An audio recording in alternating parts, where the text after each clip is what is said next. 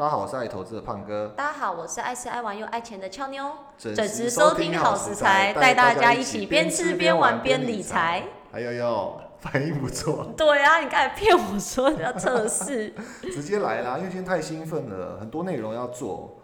对啊，真的。昨天，胖哥你知道昨天不是昨天啦，我们在礼拜二录的时候是一个很大的日子，你知道是什么大日子吗？什么大日子？这是我们那一天是我们第十集的里程碑，就加 intro 啊，就是哦我们第十集的里程碑。哎、我有看到那个那个，你这么细腻的人，怎么会忘记这种日子？有啦有啦，我以为你要讲哪一件事情，我没有我没有接到你的那个反正。你人你人生中发生太多事情了，就不用讲什么事了。有那个那个什么，我们那个 hosting 有寄那个一个小奖状给我，真的哦，他就是说哦哦，对你有你有给我看，对啊突然想起来，他就是说那个时机 achiever 嘛，就嗯你已经到了，然后我就觉得，哎、那好像是一个蛮值得庆祝的日子。其实我觉得时机不是重点，是我们这段期间的进步跟听众朋友的支持啊，因为我们真的也没想到会进步的这么快。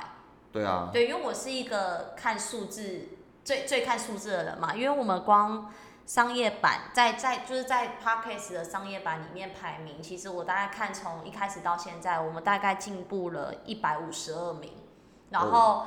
商业版里面再细分投资这一块，因为我们是算投资嘛，投资这一块的话，我们是进步了四十名，对。就从一开始可能没人要听嘛，然后到慢慢有圈一些听众朋友在给我们支持跟鼓励，有有进来听，所以真的其实很感谢他们，这是我们的真。的真的很感谢，因为其实我记得一开始我们在好像录第一集还是 introduction 的时候，其实我我那时候有提到说，期望不高，只要有一个人会听，我我我们就会继续为了他做下去。你知道当初我听你讲到这句话的时候，其实我心里想，只有一个人要听，我就不想做了。真假的？我想说，算了，你这么正面，我想说一个要听，我们要每天花四五个小时在这边，因为其实听众朋友都知道说，其实这不是拉屁一个小时嘛，我们前面要做很多功课嘛，所以这个其实占了我们两个下班后，然后。胖哥比较辛苦了，他要研究，因为我是吃喝玩乐这一块嘛。胖哥研究线图，研究的什么好投资的趋势，然后还要研究一些有没有心灵鸡汤。我真的不是讲干话，我我因为我相信大家都有听过，就是越努力或者是越付出越幸福。其嗯实我觉得期望值就刚好，我自己觉得跟这件事情相反，就是说如果假设我的期望值越高，其实我越容易感到失望、是悲伤、失落。哦，所以你一开始设定的期望期望值很低啦，那也太低了吧？一个人，你说你说你说差不多从一个人，然后像我那时候你讲这时候我有讲啊，我说我要从一个人变两个人，再变四个人，再变八个人，啊，对你像你这种期望值就有一点，没有，这是实际的啊，我们花这么多时间，但是希望听众朋友可以听，你那个站在理工脑来讲的话，就觉得说哇，你是那种嗯，期望那种倍倍翻的那种期望值。背背翻啊，就跟我们投资要背背翻一样 啊。现实生活中很难。好，那所以我们现在是落在第几名啊？我们现在你说商业版跟投资版吗？对啊，商业版，我刚才只有讲进步吼。商业版跟投资版，你等我一下哦，我看一下哦。修蛋姐，你平常传太多东西给我了，我要找一下。我记得好像商业版好像是六十六十九名啦，嗯然后投投资版好像是二十，二十九吧，我记得是20二多九。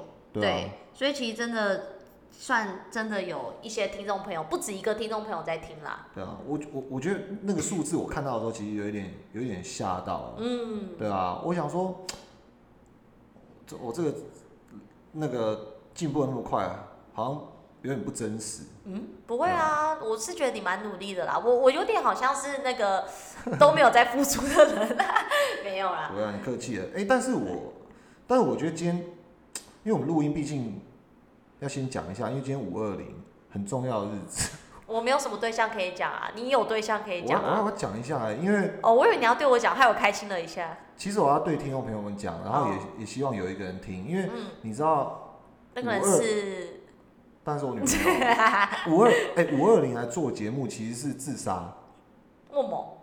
你看你有男朋友或有老公的状况下，我我我我 OK 啊，我没你 OK 啊我没有啊，是你有哦妻小要顾啊没有小小啦，妻啦。没有小有妻有妻要顾啊，哦对啊我。相信你 handle 的很好啊，你在情场上也是让哦。我对这个我对事，这个很不擅长，对啊，所以我们也是很认真在做啊，真的，而且啊。但对，五二零还是要跟另一半记得说一下我爱你啊，好不好？嗯，哦，这个很重要，嗯。哦，把另一半顾好，才有办法那个专心投入在自己的事业，还有投资跟各个领域的成长上。没所以错，所以好，真的谢谢听众朋友们，然后我们也希望说你们可以持续呃从一开始支持我们的听众朋友们就继续支持下去，然后也给我们更多的意见跟回馈，然后也继续帮我们的分享推广吧。如果假设你觉得我们好节目，可以分享给你嗯，身边的朋友们，好，然后希望我们的影响力也可以给更多的人带来帮助，或者是一些好的影响。我觉得希望就是让这些 这些那个越来越多的粉丝，让那个胖哥可以直接以可以辞掉那个主业，更认真在做研究。我当然不会，我当然不会辞掉主业啊。对，因为你就要吃土了。对啊，毕竟那个前辈有教嘛，那个百灵果教，真的主业会让自己的那个思考更多元丰富。也是啦，因为就是这一从事这一块的啦。那胖哥，你应该这两天也做很多功课吧？因为你是必应工啊。我们上一集，我们上一集有一个听众朋友 P E Y S H I N G，他有一个留言，就是说我们内容有趣丰富，而且结合时事，很多的观点，希望有投资新手的主题。那虽然你都是老手了啦，但是毕应工的身份下，你就赶快把你辛苦整理的资讯跟内容，赶快跟听众朋友分享一下。但我觉得我们今天美食这一块会更精彩，因为为了配合政府的防疫政策，我们也不能再一直吃吃喝喝嘛，都要出去吃吃喝喝。那我们今天用了一个比较新颖的方式，一定让听众朋友绝对不会失望的没。错对，所以一定要留到最后。好，那就让我们马上进入下一单元：美股新手必知十大心法，不知必有大灾降临。怎样？多大？多大？你要吓唬人啊！不要为了扑你这一趴就吓唬听众朋友。我想说你那一趴我我们就弄得比听听看多大。你你讲，你开始来。来，让我们进入心法一。胖哥，胖哥，我是年轻人，人家说越早投资越划算，我打算要投资美股开始啦。啊，我想要先买那个 Apple 啦、脸书啦、啊特斯拉啦，还有人家说的那个什么 Square、Square 有做结账 POS 机，又可以帮你店面算账，还可以交易比特币的那家公司啦。啊，等我存到三百万之后啊，我这样扣掉我一年才五十八万的薪水啊，扣掉生活费、租金、保险、旅游，还有我的我的美食的费用啊，我不就剩下十万了啊？我这样要等到啥时啊？美股没有张数限制，只要一股就可以买喽。俏妞，你刚刚说那些你想要买的东西，我帮你盘点过了，有 Apple、脸书、Tesla，还有 Square 跟微博嘛。对，这些东西全部加起来只要一千两百七十美金，今天汇率约当二十八点一台币，所以通通买一股的情况下，你只要付出三万五千六百八十七块，你就是五家美资还有中资大集团的小小股东，小股东哎呦，真的哦、所以不像，其实不像台股一定要买一张嘛，因为对台股买零零基基零股啦，不是零基股，基零股的话，其实它的流动性不好嘛，但是美股我们却有这个好的低的门槛。对，所以哦千万不要蹉跎，不要零星气炸加开戏。我给我二十拉回就被开戏，哎，赶快开始喽！好哦。让我们进入心法二。胖哥，胖哥啊！我要怎么选美国的公司啊？远在美国，我连台湾的公司都没认识几家呢，又想跟风买美股，又不知道投资什么。我看网络上啊，有在介绍什么 Coinbase 啊，什么 Bin Binance 啊、什么币圈的呀，很主流啊。我朋友也都在玩最近什么口罩概念股啊，疫情概念股 Pattern，又是健身器材，又是物流，又是设计，又是服饰，又是音乐，很多听起来都不错呢。啊，我知道怎么选啊。投资美股，先从你熟悉的品牌或有消费的公司开始挑选。诶，胖哥，所以那这样我有在穿 Nike 的话，我就可以先从 Nike 下手喽。对啊，你可以把它列到清单啊，如果你喜欢的话。嗯啊，然后像我爸很喜欢去 Costco，有逼大家办那个 Family Card，哦，所以他也可以投嘛。然后还有，诶，下礼拜我要 work from home，所以我一定会偷看影集，所以我也可以投 Netflix。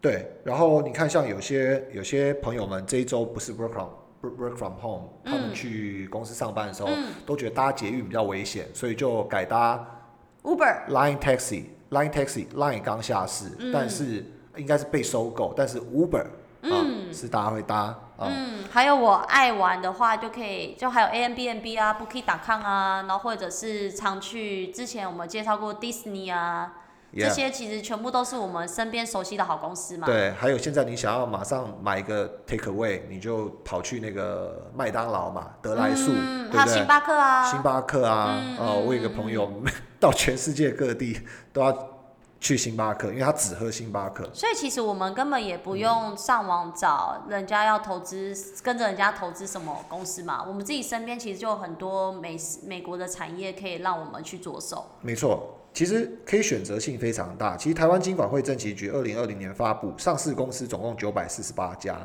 如果把上柜公司加进来的话，七百八十二家，其实总共可以选择的也不过是一千七百多。嗯。可是美国有三大证交所：纽约证交所、美国证券交易所，还有最大的纳斯达克交易所。因为现在科技还是很很 pioneer 的嘛，嗯，对。是。这些交易所三个加起来，总共有七千多家公司可以选择。哇，台湾的公司五倍多哎，四五倍。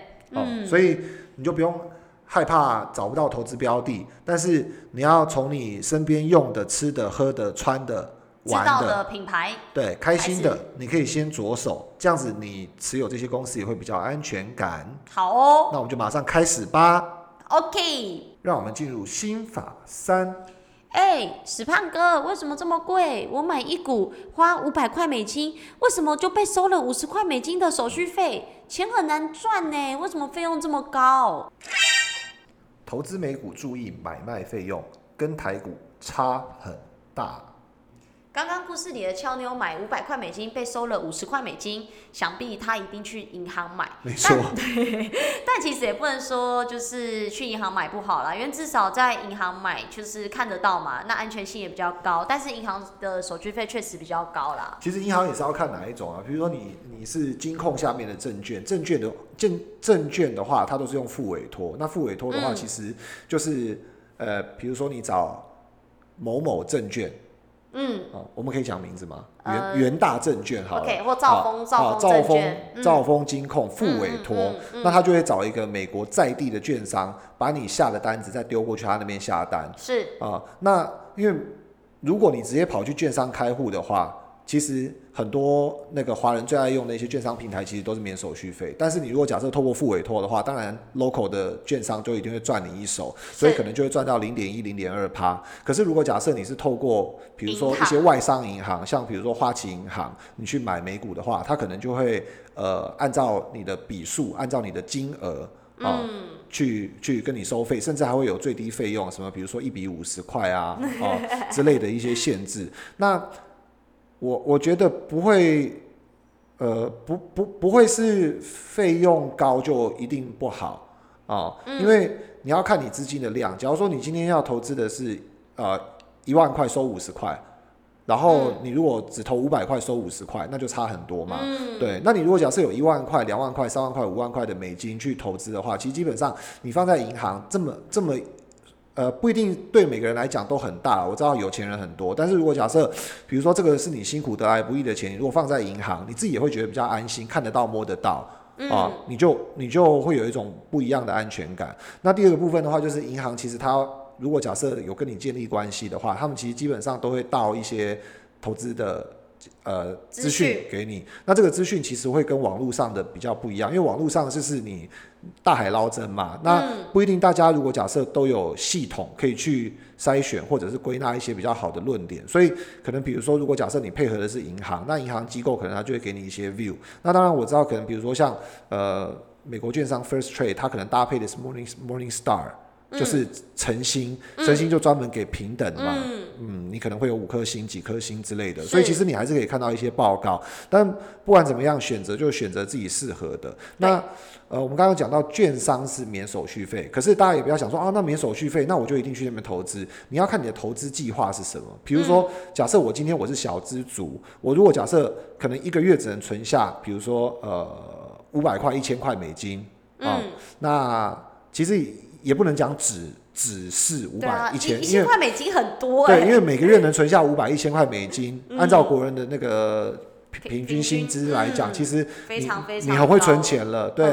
可是要想的是说，那我怎么样把这个钱丢到券商平台去？最后我还是必须要透过银行，那透过银行就会产生两个费用，一个费用是电汇的手续费。是。啊，另外一个就是。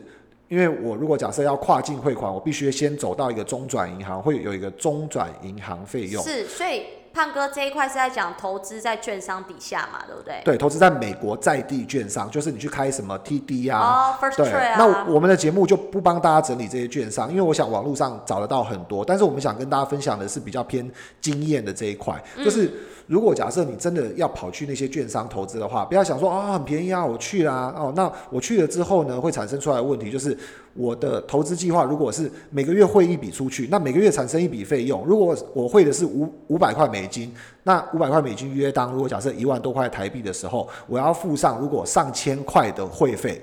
嗯，哦，那很伤哎、对，那如果假设我今天我投资了五百块美金，以刚刚那个情境中的俏妞为案例，他如果被银行收了五十块，这样算下来好像差不多，那你就看你愿不愿意在这样的情况下舟车劳顿，为了省三百块、四百块的台币，你每一个月都要跑去银行。那当然我知道，可能比如说有些人如果假设对银行熟悉，就会可能设一个约定账户。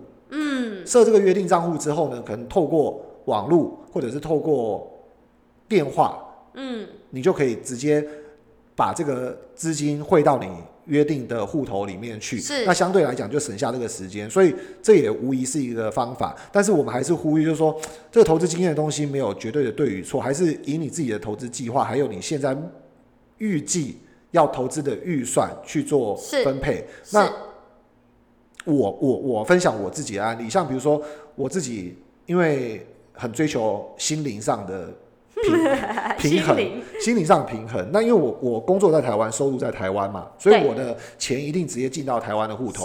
所以其实台湾这边即使手续费稍微高一点点，我觉得追求便利的情况下，我也懒得去打电话，我也懒得去弄网络银行。我。觉得方便性很重要，要不然你做每一笔投资都这么麻烦，谁谁会花那对。时间要去做？尤其是我们上班嗯。已经很忙，现在要录 podcast 就更忙，所以其实基本上，我觉得那些费用的部分的话，我们就没我我就比较不 care 了。但是我我还是有一些美国券商平台在搭配，比如说像嗯我有我有 TD Ameritrade，我也有 First Trade，然后也有嗯 IB、那其实。我觉得这些就是呃，它有各自的好处。那当然，好处也不见得对新手来讲一定是好处，因为比如说你会到这些券商平台，第一个呃，他就跳脱了金管会的限制，就是对国家在呃，我们台湾在管银行的这个主管单位嘛。那嗯很多人想说，这干我什么事？我觉得就是跟我们其实有很大的关系。嗯比如说，呃，我们去海边玩的时候，他们都会讲说，哎、哪一些区域，你看那个橘橘的，一根一根的，就是不能超出去的对范围。对对对对对对那保护啦，保护对，那也不是绝对安全啊，只是说在这个不绝对安全的地方都有风险，那你出去相对的危险性就更高。对，所以我觉得在外面的金融市场是很自由的。那我会跑出去，就是因为我希望要有那个自由。freedom 对，所以我会，我会，我会需要一些功能，比如说，呃，可能一点呃反向的 ETF，嗯，哦或杠杆，啊、那如果我要做杠杆，可能海外券商都可以，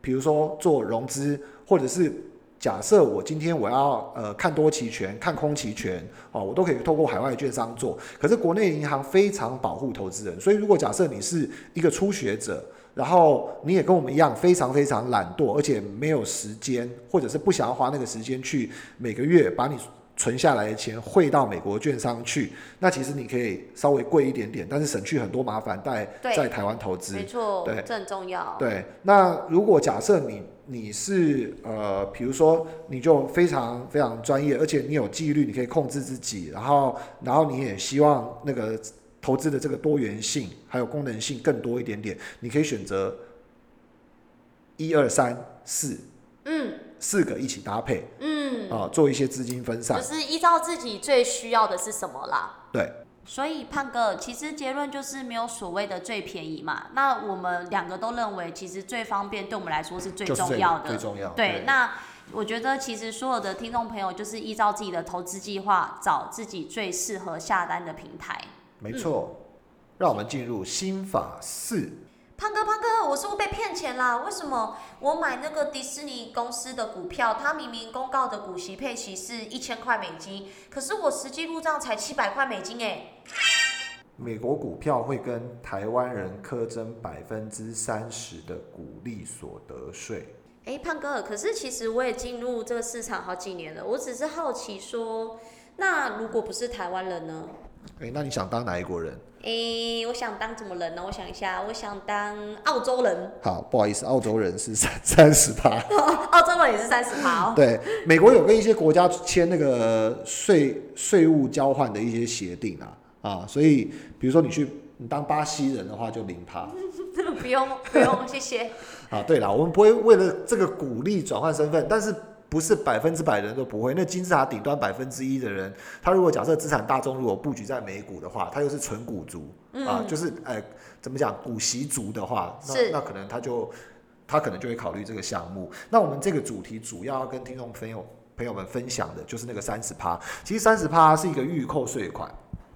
那网络上其实都可以查到，就是说，呃，他为什么会扣这个税啊？其实基本上你大概就知道说，因为它是保护美国当地投资者的政策，因为这些公司其实它都在美国经营，然后赚的是美国人的钱为大宗嘛，对不对？那你如果假设你今天是一个外来投资者，比如说你是澳洲人，你是台湾人，然后因为你的资本很流通，所以你就汇到美国去买了一个美国公司的股票，那等于说你把美国人的权益给赚走了。是在配发股息的时候，你把美国人权益给赚走了，所以美国 assume 你侵害到美国当地人的权益，他为了保护当地的投资者，所以公平起见，他就跟没有税务交换协定的国家课课征百分之三十的税。其实会有这样的税款的原因是是由此而来的，但是我觉得网络上都查得到，我们要分享一些查不到的事情，所以我讲一个呃亲身的经验，很多人会因此以为。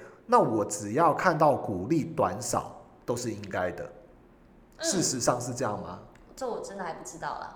好，如果假设我们今天是投资债券型的 ETF，嗯，一定会有那个 ETF 的配息进来，是这个是可以退税的。退税。是的，因为你投资的是债券，嗯我们刚刚有讲到它的精神是鼓励嘛，对，因为你侵蚀到美国股东的权益啊、对。但是如果它本身建立在一个债权，就是债券型 ETF 的基础上，这件事情不成立。哦，不成立的第一个，那第二个有一个东西不成立，就是美国 IRS 官方网站它有公布，你只要不管你是哪一国的企业，你只要前一个会计年度的营收有百分之五十以上发生在海外，比如说我举例可口可乐，嗯，假如去年我是一个呃全球品牌，那我虽然我创立在美国，然后我的总部也在美国，我很多的营收来自美国，可是只有百分之四十五，嗯，剩下的都来自台湾、大陆、香港、泰国等等其他地方，反正它的营收百分之五十已经在海外了。嗯那这件事情就没有侵害到美国大宗投资者的权益。哦，这个是美国 IRS 的逻辑是啊、所以这个部分的话，你也不要想说你拿到一百块利息被克了三十块，合情合理嗯，啊、你要知道法律，才有办法保护自己。所以我们讲一些网络上没有讲的东西，我觉得这样子，呃，投资者会比较清楚。是，嗯 OK，然后另外的话就是退税的问题。退税问题的话，其实基本上，呃，承接上一个区块，上一个区块在讲费用，这个区块在讲股利所得嘛。那股利所得的部分啊，其实你一定要找一个比较适合的券商。像我跟俏妞怕麻烦，我们可能嗯比如说大宗的持股，如果假设都在台湾，那当有参与配息的一个情况下，其实我们选择的银行平台。就会主动在隔年的三到四月开始陆续帮我们办理退税，嗯，所以我们在年度中旬的时候，其实基本上我们就可以拿到退税的资金。嗯那有一些券商会，有一些券商不会。那如果不会的话，不代表你不能退，可是接下来就会很麻烦的是，你要填一些英文表单去跟美国税局申请退税，你自己邮寄退税，邮寄是很贵的。嗯然后如果假设又有推荐往返，你又花时间又花心力嗯也花钱。嗯，可是你如果请律师的话，懂美国法规的律师其实又不多。嗯那如果假设你找到呃相关的律师或会计师的话，可能一笔费用你又要付上六百块，是，所以你投资的金额如果假设没有那么大的话，嗯这浪费，这个也是新手必须要考虑进去的。但是话又说回来，还是要非常实物的跟大家分享，俏妞做美股是赚股利还是赚资本利得为目标正？常正常，我一定是赚资本利得为目标啊，所以我那个股利进来多少钱，我其实是不 care 啦。那除非只有一个情况，就是现在的情况，被套牢当我，被套牢了，笑屁呀、当我被套牢的时候，只好乖乖先领股利。对我就会看到底有没有少给我股利，对就是就会去算，哎、每一只股息是多少。可是一般来说，其实做美股，我觉得做进出买卖一定是跟很多逻辑是一样的。我觉得跟台股逻辑不一样，因为我觉得台股大部分人可能是纯股息，可是我做美股真的是做进出的啊，除非我没有卖，就代表我套牢了。好，那我这边分享一个更奇特的案例，呃，因为我有那个 TD 的 account，然后呃 TD 因为他之前并购了那个史考特，我也有史考特的 account。Anyway，我之前投资了 Google，然后大概一万多块美金，回来的时候只剩下九千多美金。听众朋友跟俏妞一定觉得，你应该没听过我讲过这个故事，没有啊，你就亏一千块美金哦。我就亏差不多一千块美金。丢，对，实际上我的报酬率是四十 percent 左右。你嗯知，道为什么被课这个税吗？你电脑坏了。因为在美国券商开户，你看网络上洋洋洒洒写那些东西，那些东西都是对的，可是实物上总是会碰到一些那种比较实物的案例，就是我的案例。是，我是什么案例呢？就是美国他寄 email 通知你说，你开始要表明身份哦，你的身份到期喽，所以我必须要再一次的验证，就是 verify 你是美国公民或者是非美国公民。嗯，那我呢，就是我讲的种种的经验，让我觉得方便就是便宜。嗯，那不方便、很麻烦、很花时间就不便宜，因为有这次经验更笃定这件事情。因为他寄了一个表单给我，一个叫 W 八，一个叫 W 九。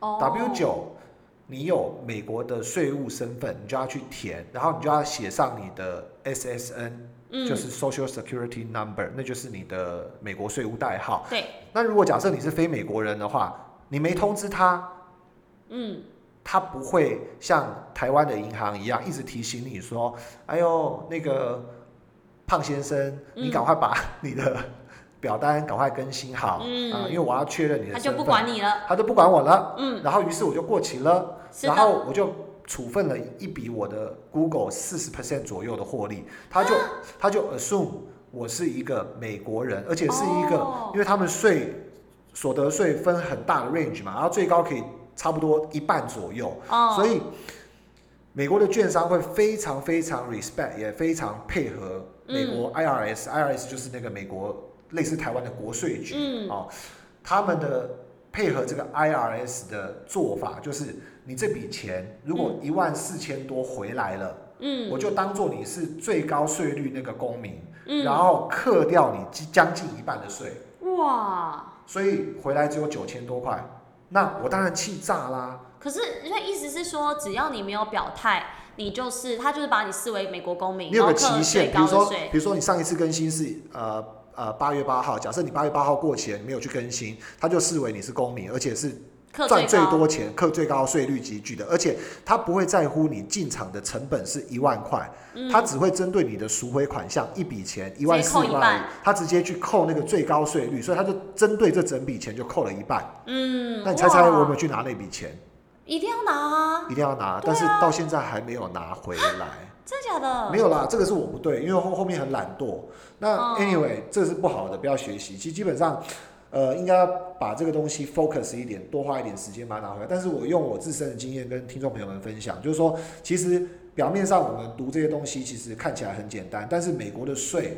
是嗯很像一本 Bible 一样，它不像台湾的税法这么的单纯，这么的简单，而且你还可以嗯跟税局 negotiate。所以我理解一下，你这一笔资金是在美国券商那边下的嘛，并不是在台湾，就是在这边银行。对，我是在哦 TD，对，嗯，啊，所以大家除了在投资的时候要考虑到股利三十 percent，你是不是要存股，你是不是要赚股息，长期领取股息回报？那你可能要考虑到的几个点，就是我们刚刚讲到，第一个三十 percent 股息回报，如果股息值率是四趴，其实扣除三成之后，你只有七四二十八，只有二点八趴。是对，那如果假设你在台湾可以拿到二点八趴以上的，相比之下，可能选择性就会很多，对所以不建议。第二个就是，如果假设你今天投资到国外券商的平台，那你有没有这个？能力还有纪律，你可以准时的去更新这些表单，或者是不小心被课到税的时候，你有那个时间跟耐心去把你该拿的款项争取回来，这就是必须要考虑的一些事情。嗯然后像股神巴菲特、波克夏公司，其实他们就不发股息。那其实很多公司都很注重股东权益报酬率。哎、你为什么流眼泪啊？没有啦，没事。录音太累了。听没有听得太感动了，听得太感动了。你说，美国很多公司不不配发呃股利嗯啊、因为他们很注重呃股东权益报酬率。如果假设你今天呃在这些资本呃比如说运作在公司的营运上，会带来更多的回报。那其实基本上配发给股东就是比较可惜，因为你配发出去，你就没办法再拿回来营运。哦所以其实美国很多公司本身也不配发股息，所以如果假设你要投资美国公司的话，你是新手或者老手都可以注意这一点，就是你可以追求比较好的公司成长、营收、盈余、股价的成长，那你就可以带来源源不绝的资本利得。好哦。让我们进入投资心法五。哎、死胖子，怎么办啊？吃土了，崩盘了啦！你还说要从了解公司开始做投资？我现在这只 Nike 都暂停买卖了，跌了二十趴之后直接暂停买卖，是不是发生什么事？是不是要倒闭了？我有所有的一大半的钱都在里面呢。美股没有涨跌幅限制，但有熔断机制。啊，什么意思？你说没有涨跌幅限制，又说有熔断限制，哎、熔断机制，对，呃，我们先讲涨跌幅限制好了。美国确实没有涨跌幅限制。嗯，我其实呃，在脸书股票刚上市的时候，我记得那个时候所有华尔街都挞伐他说，这个只是空有二十亿用户的公司，但是它没有商业模式跟获利能力。然后有一次，脸书在公布其中一个季度的财报的时候，那个时候我已经是小小投资者，我印象很深刻，就是那天的涨幅好像公布财报之后就涨了三十几 percent。那类那个还是独角兽的公司，当然那个时候现在没有现在那么大嘛，可是就是类似像这样子的涨跌幅是很多的。当然，水能载舟，亦能覆舟，它也可以三十 percent 的涨幅，也可以是五十 percent 的跌幅。那去年就有很多的经验，比如说像 AMC，就是这些散户最会炒作的，或者是另外一家叫 GameStop，嗯啊，大家最会炒作的，就会常常这种暴涨暴跌，而且都是台股看不到的，因为台股十 percent 你就进入涨停板或者是跌停板。对，对，那熔断机制又让大家很 confuse。熔断机制，我觉得这个时候最值得分享就是去年三月 COVID nineteen 的时候，嗯三月 COVID nineteen 的时候，Warren Buffett 就是最老的股神，他不是有分享说他见过最多次的熔断，嗯就是在去年嘛。嗯，对，那熔断是一个保险丝的概念，就是当美股虽然没有涨跌幅的限制，可是如果假设大盘跌到一个程度的时候，它就会先做休息。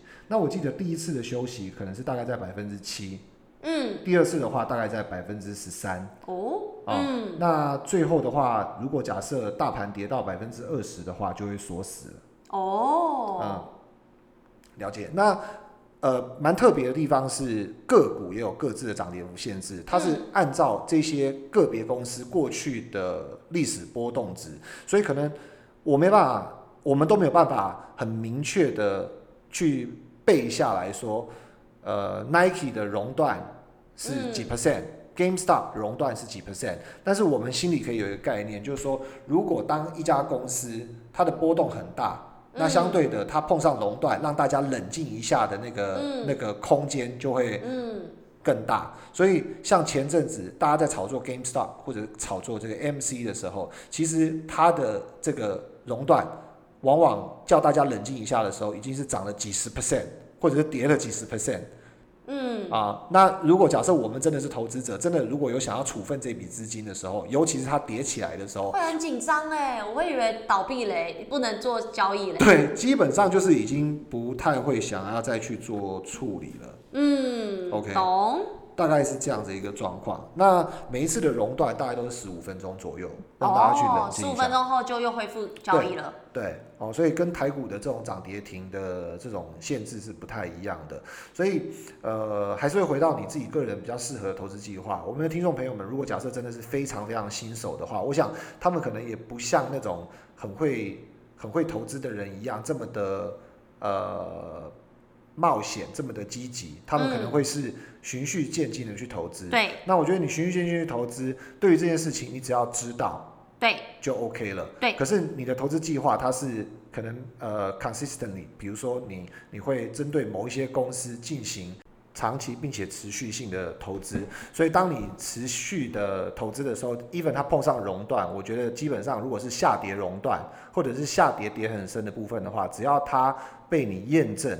或者是被你信任的投资机构，或者是像比如说你听好食材，好食材验证，就是说是一个还不错的投资公司的话，其实基本上你逢低当然就可以持续去做投入。那如果针对比较这个有经验的投资者们，其实我觉得会回到你在投资金额的控制力上面展现出来。比如说像我跟俏牛上一集还有上上一集，其实都花很多篇幅去提到现金流的控制，就说你随时。因应这个股市的变化，其实你还是在不同的位阶要去因应一下，然后去保留你适当的现金流，因为我们永远没办法预测股市的未来会百分之百往哪一边走，你很难预测说会不会有 COVID nineteen，会不会有二次爆发，会不会有十次的变种病毒，你很难遇到，你很难预期 Double A 的雷曼会倒闭，所以这些东西在没有办法预期的情况下，其实呃高位接的现金流。跟低位接的现金流控制，当然会有一些不同的比重。那很多投资老手，他们自己一定会有自己控制力，还有他自己的投资的纪律。是，所以其实总结就是，呃，美股虽然没有涨跌幅限制，听起来会让人家觉得很可怕。但是其实它的熔断机制是让大家做一个冷静啦，就冷静十五分钟后，你就可以再出发看一下到底要怎么再做交易嘛，也是算一个保护机制啦，我也觉得。对啊，然后我我们也不要显得说我们节目都一直好像很保护投资者，一直提风险，其实基本上。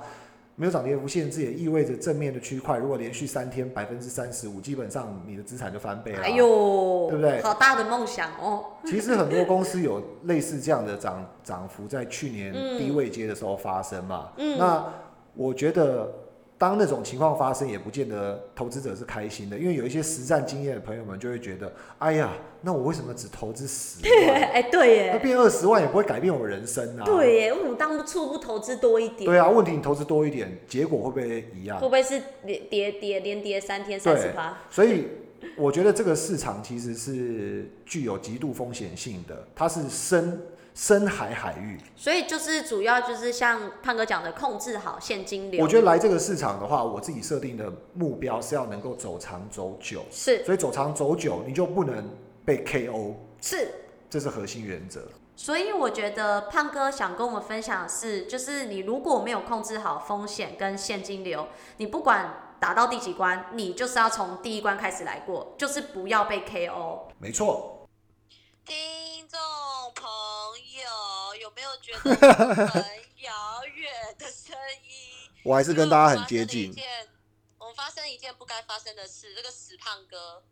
哦，对啊。你自己致歉，你自己说，发生什么事？跟听众朋友们道歉啊，因为我今天出门的时候，呃忘了带那个充电器，所以原本预计的那个十个心法，还有最重头最重头戏的美食推荐。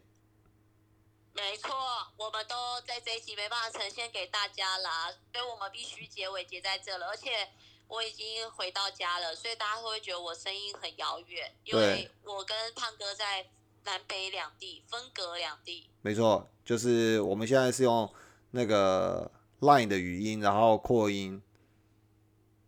没错，好啦，那总之没有没有没有给到听众朋友想要听到的十个心法，跟我们隐藏版重大的这个美食这一块，先跟跟大家道歉了。对。那下一集的话，再请听众朋友好好期待，我们一定一定一定，我不会再让胖哥发生这个失误的。对我我也一定会带。然后我们其实呃，因为没电离开录音室之后，其实我们一直。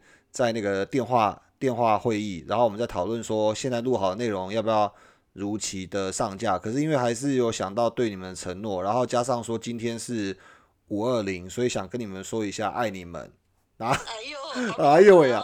没有 C 这部分没有 C 过，对啊，那就希望还是如期上架，然后希望你们下一集可以锁定我们节目，我们会把更好更完整的内容制作给大家。谢谢大家，不好意思，谢谢，谢谢。